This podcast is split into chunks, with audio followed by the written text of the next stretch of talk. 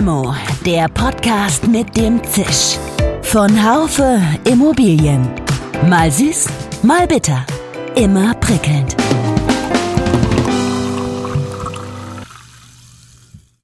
Hallo, liebe Limo-Fans. Seien Sie herzlich willkommen zur neuen Folge von Limo, dem Podcast für die Immobilienwirtschaft. Wir befinden uns in einer Situation, in der sich bestehende gesetzliche Regelungen für Vermieter und Verwalter ändern oder neue eingeführt werden. Das allerdings erzeugt bisweilen Unsicherheit bei den Marktteilnehmern. Die Vermieter etwa können noch gar nicht konkret berechnen, wie groß die finanzielle Belastung der CO2-Kostenaufteilung sein wird. Doch bei den Heizkosten wird dieser Posten zunehmend größer werden. Die nächste Erhöhung des CO2-Preises kommt nämlich schon am 1. Januar 2024.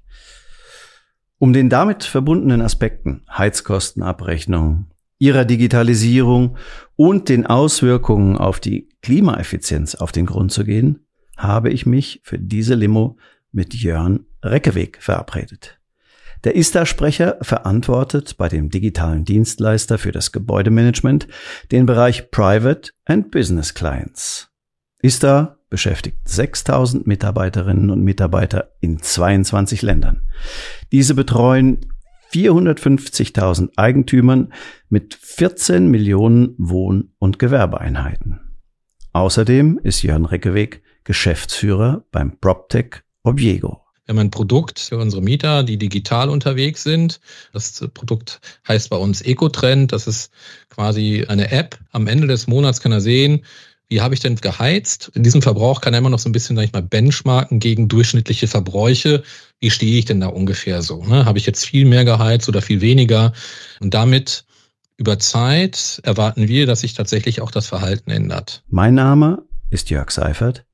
Ich bin Managing Editor des Fachmagazins Immobilienwirtschaft.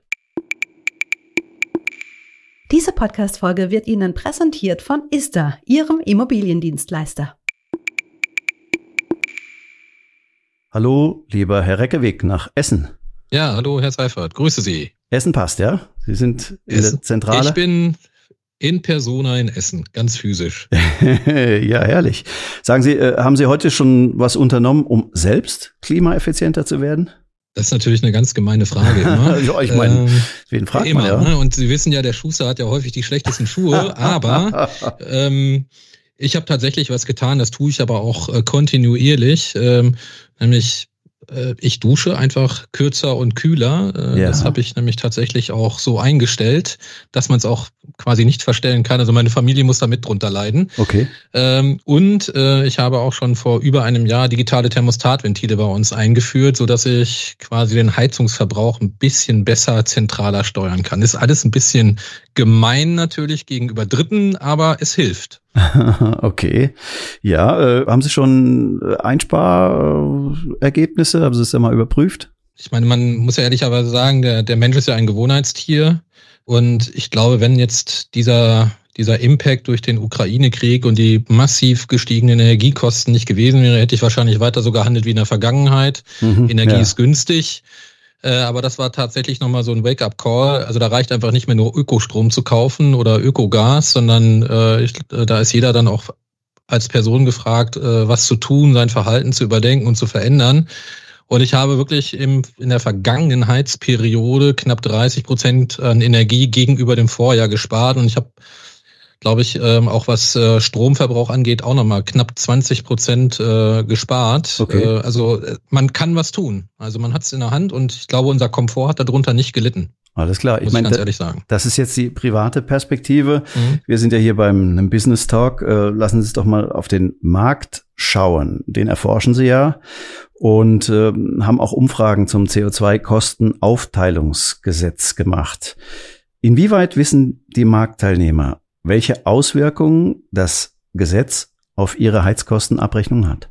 Zunächst muss man ja sagen, das ist ja ein Thema, was wirklich en vogue ist und das wird ja rauf und runter diskutiert, auch in unterschiedlichsten Zusammenhängen.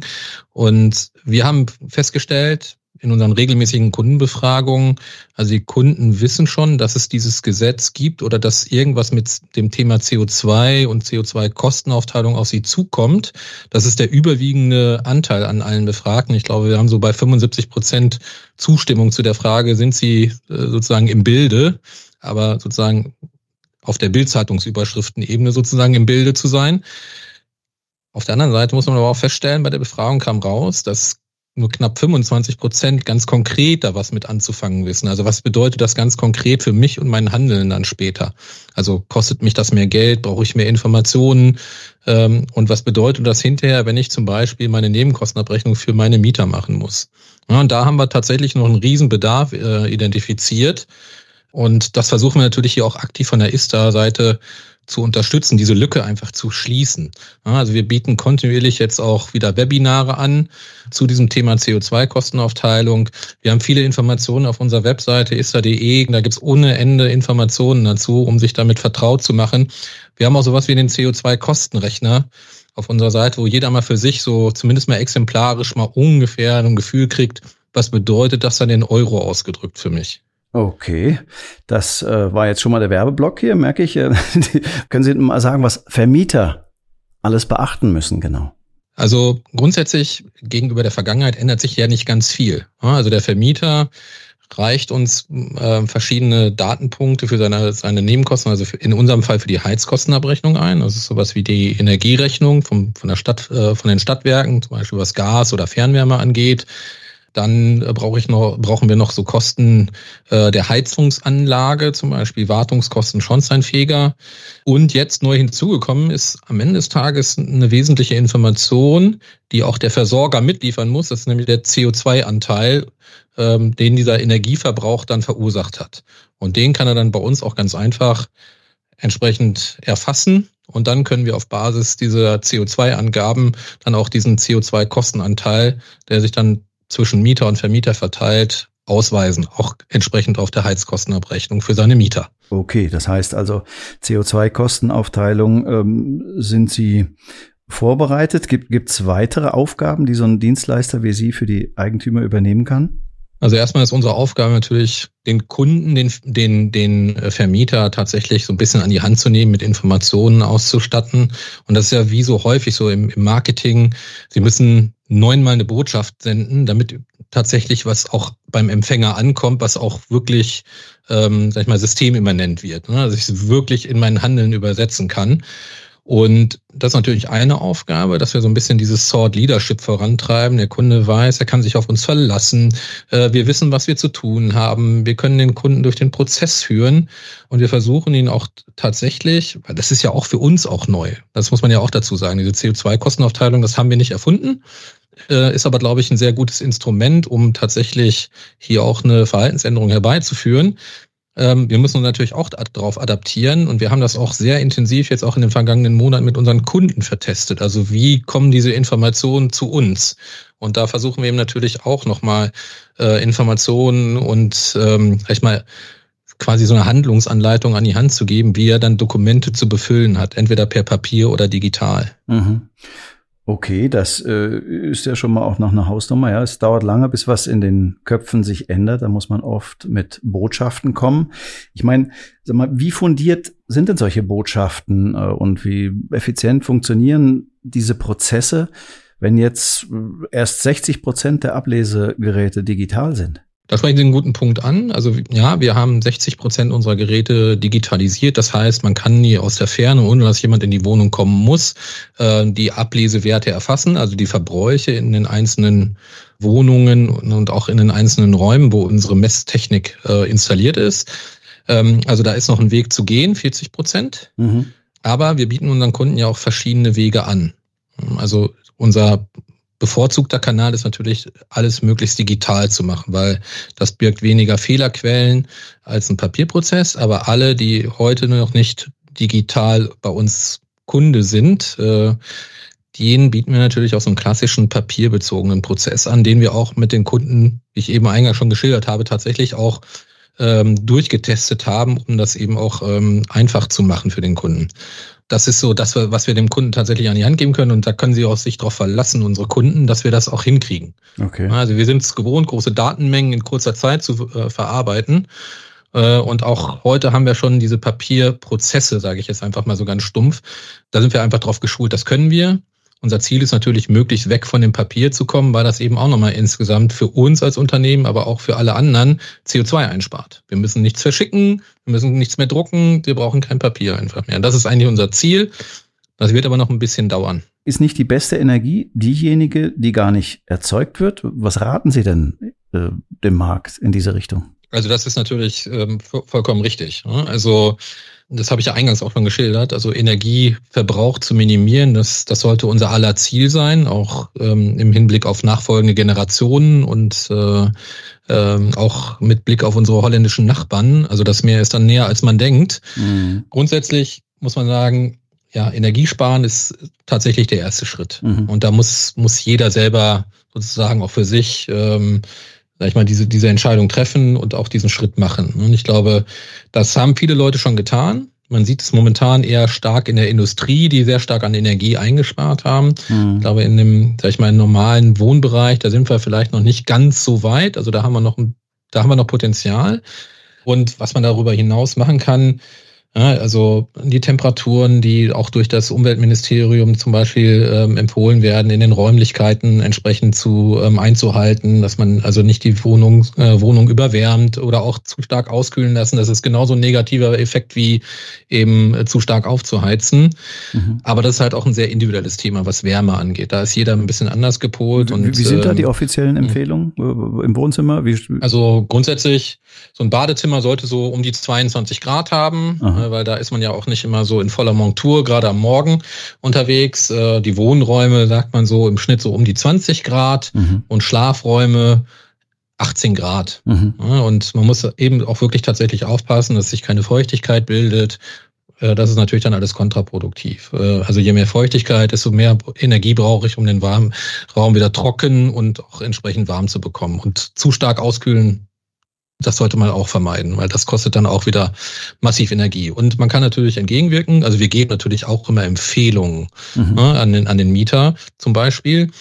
Wir haben ein Produkt äh, für unsere Mieter, die digital mhm. unterwegs sind, ja. also auch digitale äh, Messgeräte haben. Das Produkt heißt bei uns EcoTrend. Das ist quasi ähm, ein, eine Applikation, eine App, die man auf dem Mobiltelefon zum Beispiel installieren kann und damit erhält der Mieter quasi monatlich ähm, eine Indikation über seinen Verbrauch und die, die äh, indikativ errechneten Kosten. Das sind erstmal pauschalierte Kosten, aber damit hat er zumindest mal am Ende des Monats kann er sehen, wie habe ich denn äh, geheizt und das gleiche, ähm, diesen Verbrauch kann er immer noch so ein bisschen, sag ich mal, benchmarken gegen durchschnittliche Verbräuche. Wie stehe ich denn da ungefähr so? Ne? Habe ich jetzt viel mehr geheizt oder viel weniger? Ähm, damit über Zeit erwarten wir, dass sich tatsächlich auch das Verhalten ändert. Ja, und das ist jetzt ein Effekt, der kommt nicht von heute auf morgen. Ja, also das dauert sicherlich noch mal vielleicht ein Jahr oder vielleicht auch zwei Jahre, bis das für alle so, so ein Prozess ist, den man so verinnerlicht hat.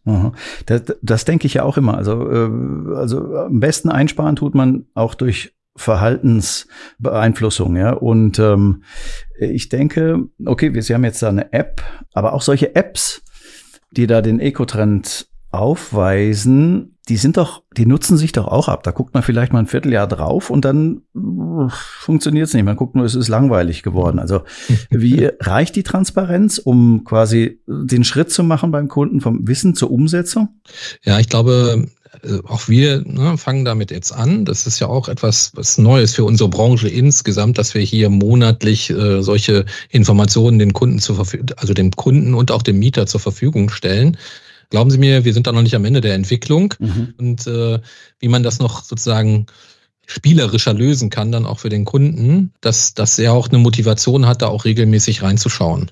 Also, dass er mindestens mal einmal im Monat, äh, also immer am Anfang des Folgemonats mal reinguckt, was ist denn tatsächlich mein Verbrauch? Okay. Und wir könnten da auch noch viel, viel mehr anbieten, auch an Informationen, also ähm, die man verfügbar machen könnten. Ähm, da braucht man natürlich immer dann auch entsprechende Datenschutzeinwilligungen, dass wir eine höhere Auflösung sozusagen dieser Verbrauchswerte machen könnten, etc., dass er ganz genau weiß, wo kann er vielleicht in der Küche dagegen steuern oder besser im Wohnzimmer. Ähm, das, hätte, das wäre alles möglich, technisch möglich. Datenschutzrechtlich ist das eben ähm, leider noch nicht gelöst in unserem Sinne. Okay. Ähm, aber das kann ja vielleicht sich auch nochmal ändern äh, um auch hier sozusagen nochmal einen Schritt nach vorne zu machen. Aber ich meine, der beste Anreiz, äh, um sich zu ändern, ist doch immer, wenn es dem äh, an den eigenen Geldbeutel geht. Also das kenne ich von mir. Ja, jetzt, wo äh, das Gas so teuer geworden ist, äh, da habe ich äh, wirklich drauf geguckt und so weiter. Man hat noch auch eine andere Geschichte, das äh, Investoren-Nutzer-Dilemma. Also Vermieter investiert, Mieter profitiert.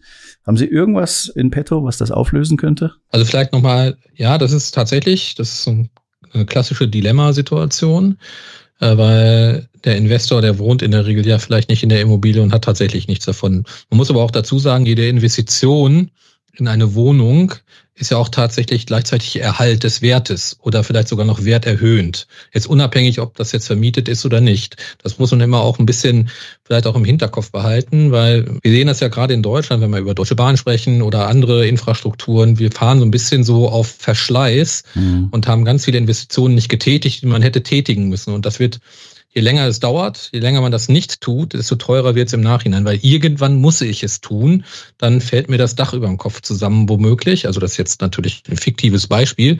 Also ich glaube, jeder Vermieter sollte durchaus ein Interesse daran haben, kontinuierlich in seine Immobilie zu investieren. Das müssen nicht immer Riesensummen sein, aber es zahlt sich eben auch äh, in the long run aus, äh, dass man seinen Wert erhalten kann.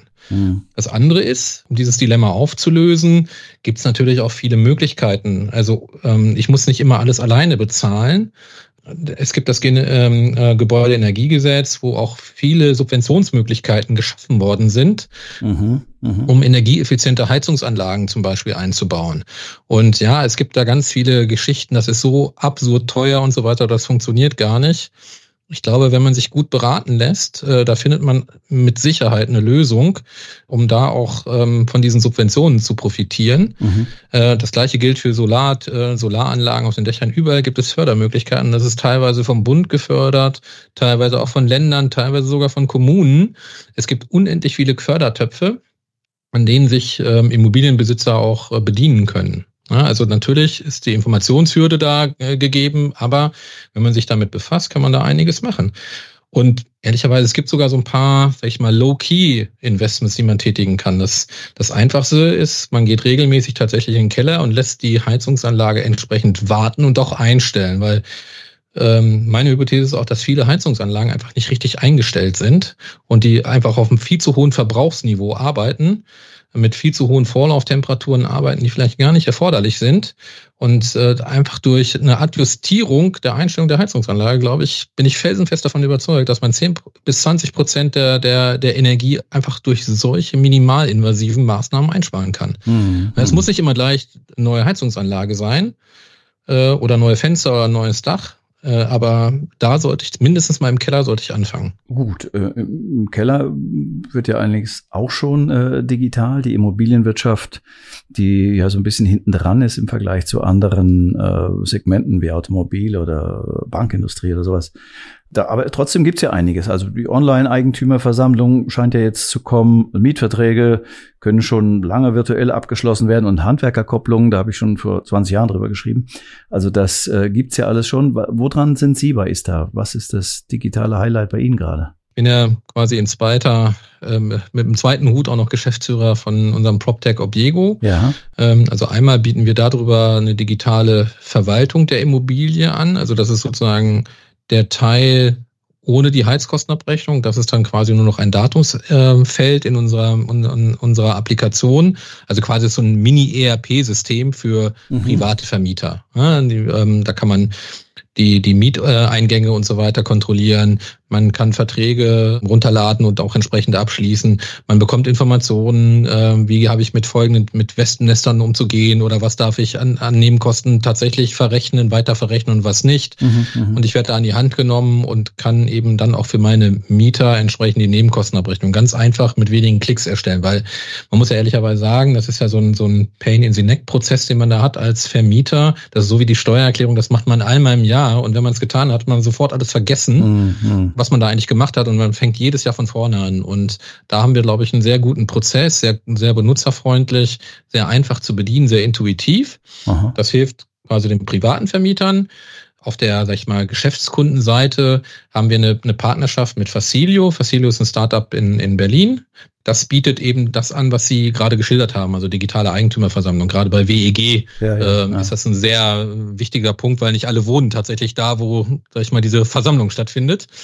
Äh, und das ist eben auch so, so, ein, so ein Impact durch Corona, dass man da tatsächlich so Step-Changes machen kann auf einmal, die vorher gar nicht denkbar waren.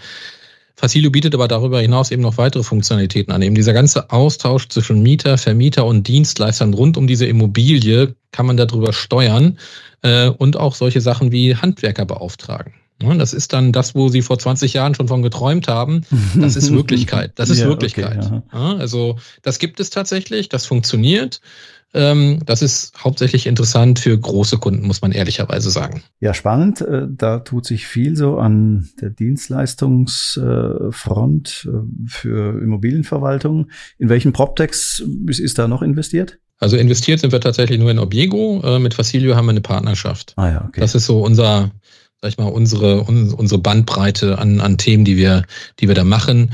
Muss auch ehrlicherweise dazu sagen, wir sind jetzt kein klassischer Investor, wir sind ein äh, mittelständisches Unternehmen, ähm, da muss das immer sehr wohl überlegt sein. Mhm. Also mehr geht immer und würde ich mir persönlich auch wünschen, aber das muss man dann auch immer, immer tatsächlich ein Stück weit abwägen. Das ist immer eine sehr strategische und auch eine sehr langfristige Entscheidung, die man dann trifft. Okay.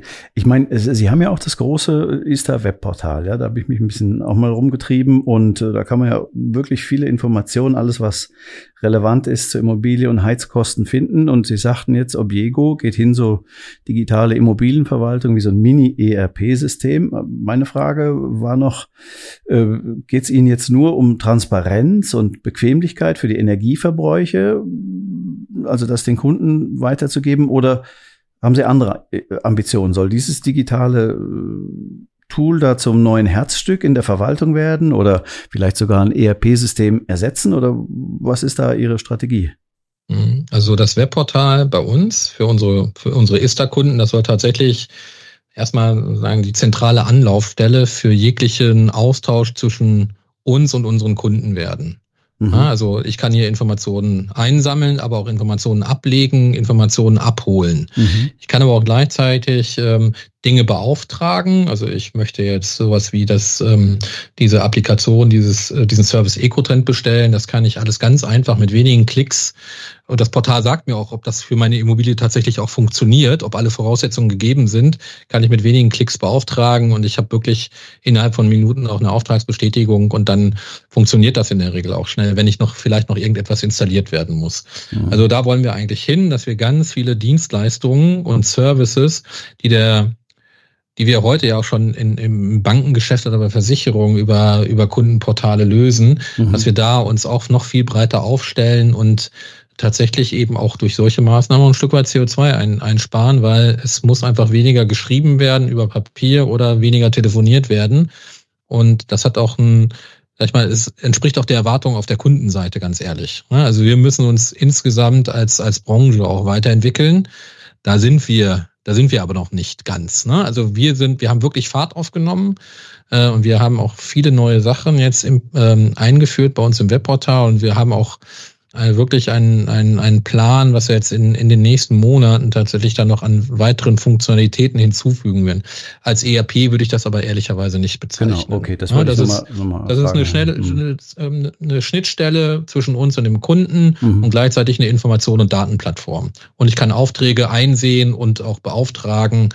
Das, das geht wunderbar. Wenn, wenn ich nochmal äh, auf ein anderes äh, Thema komme, also jetzt wissen ja das langsam wahrscheinlich alle, also Gebäude sind für 40 Prozent der CO2-Emissionen verantwortlich. Äh, was kann man denn als Vermieter oder Verwalter tun, um seine eigenen Kunden noch für die Klimathemen äh, zu sensibilisieren? Sie hatten schon gesagt, also weniger Energie verbrauchen, kälter duschen und vielleicht nicht so heiz, die Heizung nicht so aufdrehen. Gibt es noch weitere Geschichten, die Sie vielleicht, weiß ich nicht, im übergeordneten Bereich oder so damit angehen? Also grundsätzlich kann der Vermieter natürlich immer versuchen, sein, seine Mieter auch informiert zu halten. Also einfach darauf hinweisen, auf, auf ähm, Veröffentlichungen rund um Energiesparen, Energieeffizienz. Ähm, der Mieter selber ist natürlich auch immer aufgerufen. Also jeder sollte da auch ein Stück weit für sich aktiv werden. Also manche brauchen so ein bisschen einen Push von, von außen, äh, das zu tun. Und da kann sicherlich eine Verwaltung durch zusätzliche Informationen an die, an die Mieter mit unterstützen und der Vermieter genauso. Mhm. Das hilft auf jeden Fall. Und wie gesagt, das ist so eine Botschaft, neunmal senden, dann ist es angekommen. mhm. äh, und auch da, da sieht man dann halt auch wieder, das braucht halt auch Zeit. Ne? Sonst hat der Mieter natürlich auch das Gefühl, hier will mich einer überregulieren und yeah. ähm, yeah. bevormunden womöglich. Das ist immer, das ist ein sehr dünnes Brett, was wir da und sehr dünnes Eis, worüber wir uns bewegen. Yeah. Äh, weil da muss man immer aufpassen, dass so eine gewisse Individualität und äh, da ist jeder so seines Glückes Schmied ein Stück weit und trifft seine eigenen Entscheidungen. Und da möchte natürlich nicht jeder reglementiert werden. Ne? Das ist ja auch immer so das Problem mit Gesetzgebungen, die wir haben, mhm. dass das immer auch so wahrgenommen wird als Bevormundung. Und mhm. aber ich glaube, das ist das, was hilft am Ende des Tages. Ich brauche manchmal einen, einen starken Rahmen, an dem sich alle orientieren können. Ich brauche aber gleichzeitig eine, eine möglichst empathische Kommunikation durch, durch alle Beteiligten. Ja, und ich glaube, das haben Sie ja eingangs auch schon gesagt, ich glaube, bewusst wird es einem tatsächlich, wenn man ins Portemonnaie guckt. Ja, ja, ja. ja also so einfach ist es am Ende des Tages. Und da muss man einfach dem Geld hinterherlaufen und, und gucken, wo bleibt man Geld am Ende des Tages. Und äh, äh, wir wissen alle, die Energiepreise, äh, die sind massiv gestiegen. Aha. Und Energie ist ein knappes Gut und Energie ist einfach kostbar. Ja, das ist, das ist richtig. Ähm, ich meine, äh, behördliche Vorschriften sind das eine, ähm, die Auflagen, die man sich selber macht, äh, das andere. Also bei Ihnen habe ich gelesen, dass Sie das Ziel verfolgen, äh, bereits bis 2030 CO2-frei zu sein. Dafür haben Sie einige Anstrengungen übernommen, also Video und Bahn First, Umstellung auf E-Autos, Strom kommt aus erneuerbaren Energien. Was ist denn die wirksamste Maßnahme, die Sie auch anderen Firmen empfehlen können? Also gut, als Unternehmen, wir haben natürlich äh, für unsere Mitarbeiter immer einen großen Fuhrpark. Also wir haben Außendienstmitarbeiter zum Beispiel, die zu den Kunden fahren. Hm. Die sind vollständig auf E-Mobilität umgestellt worden. Das ist einer unserer wesentlichen CO2-Treiber gewesen in der Vergangenheit. Also sind wir sehr konsequent jetzt auch wirklich vorgegangen mhm. und haben wirklich die Flotte ausgetauscht. Das ist einer der größten Hebel mittelgroße Hebel sind sowas wie Vermeidung von Dienstreisen. also das muss man auch ganz klar sagen. Also da hat uns jetzt sowas wie Teams oder Zoom, glaube ich, das hat uns einfach einen Schritt nach vorne gebracht. Also wenn ich selber auf meine Reisekostenabrechnung gucke und wie wenig ich äh, in den vergangenen Jahren, also nicht nur durch Corona, nicht geflogen bin, äh, das ist exorbitant einfach. Und wie viel Lebenszeit und auch Arbeitszeit ich dadurch gespart habe, äh, das ist schon wirklich einfach, äh, einfach so ein, so ein zusätzlicher Beitrag, ein Benefit, den man dadurch generieren kann. Mhm. Also Dienstreisen, glaube ich, das gehört jetzt nicht verboten oder so, aber man sollte sich auch da als Unternehmen und auch als Mitarbeiter immer wieder fragen, muss ich dann wirklich dahin fahren für diesen zwei Stunden Termin? Geht das nicht auch anders? Ja, ja. Und ich muss auch sagen, ich, ich mache auch Dienstreisen. Ja, und ich, das, das lässt sich nicht immer ausschließen, weil manchmal ist auch ein persönlicher Kontakt, gerade wenn es ein Erstkontakt ist, dann natürlich immer besser, als wenn man das alles über physisch macht. Aber ich glaube, wenn man sich so ein bisschen näher kennengelernt hat und eingeschwungen ist, dann kann man das auch anders lösen und dadurch, glaube ich, leistet man einen weiteren kleinen Beitrag, um uns hier auch insgesamt nach vorne zu bringen. Und da sind wir wirklich sehr, sehr forciert und sehr engagiert unterwegs, mhm. weil wir haben uns, also, und auch hier ist wieder Geld ein Thema tatsächlich. Ja. Wir äh, unterliegen ESG-Kriterien und das, ähm, das ist eine, eine zusätzliche Motivation für uns. Weil sonst ähm, werden unsere Kapitalkosten einfach teurer. Ja, das muss man auch sagen. Und das ist eine echte Motivation für uns und hier auch mehr zu tun und das zu, äh, zu über, über zu erfüllen.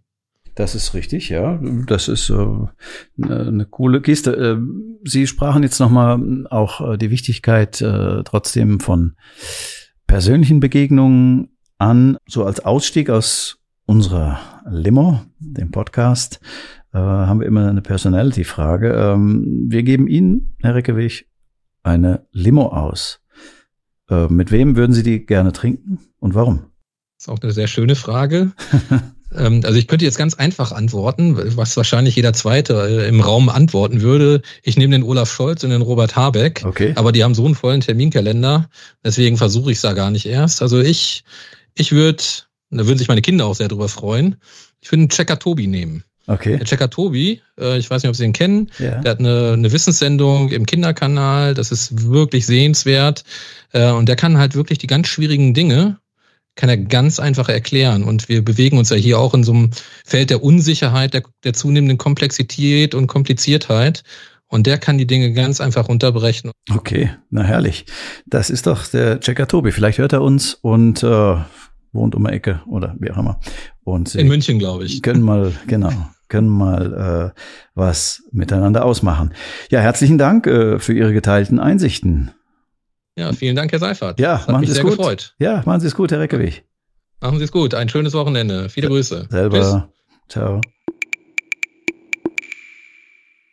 Das war Limo, der Podcast für die Immobilienwirtschaft. Heute mit Jörn Reckeweg. Ähm, als internationaler digitaler Dienstleister für das Gebäudemanagement ist er Experte in vielen Details, wie wir gehört haben, zur Immobiliendatenlage. Besonders spannend fand ich heute persönlich auch nochmal die Ausgangslage, dass über so gesetzliche Neuerungen wie CO2-Kostenaufteilung sind zwar 75 Prozent im Bilde, dass das kommt, aber nur 25 Prozent wissen, was für konkrete Schritte daraus erfolgen. Ähm, und ja, dann muss man den Leuten auch noch neunmal eine Botschaft senden, äh, bevor sie beim Einzelnen ankommt. Und das gilt ja eben nicht nur für einen großen Messdienstleister, sondern auch für Vermieter oder Eigentümer, die, wie gesagt, mit ihren eigenen Mietern wieder auf diese Art und Weise kommunizieren müssen, finde ich schon eine spannende Geschichte und ähm, auch nochmal Ansätze zu dem ja, äh, Vermieter-Mieter-Dilemma, ähm, dass quasi Werterhalt auch ein Anreiz sein sollte oder Wertsteigerung der Immobilie, ähm, dass man sich auch nochmal stärker um Fördermittel kümmert, die dann die Sachen auch wieder interessanter machen und da den Stillstand oder dieses Dilemma, was es da gibt, auflösen. Also finde ich viele, viele spannende Geschichten bis hin zum Thema, das äh, zum Schluss noch gesagt wurde, ESG-Kriterien sind ja eine zusätzliche Motivation, um eben auch mal seinen eigenen CO2-Footprint zu überdenken. Ja, spannende Themen, die uns alle betreffen. Limo gibt es auf allen gängigen Podcast-Kanälen.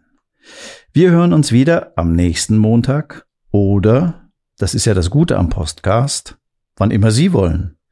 Mit großem Dank auch an das gesamte Team vom Marketing bis zur Regie und Technik entlasse ich Sie, liebe Zuhörerinnen und Zuhörer, wieder in Ihre nächsten beruflichen Aufgaben. Natürlich auch in Bezug auf digitale Heizkostenabrechnung und Klimaeffizienz. Machen Sie es gut und bis zum nächsten Mal. Ihr Jörg Seifert. Schön, dass Sie dabei waren. Bis zur nächsten Folge von Limo, dem Podcast mit dem Zisch von Haufe Immobilien. Um keine Folge zu verpassen, abonnieren Sie doch einfach den Podcast in Ihrer Podcast-App.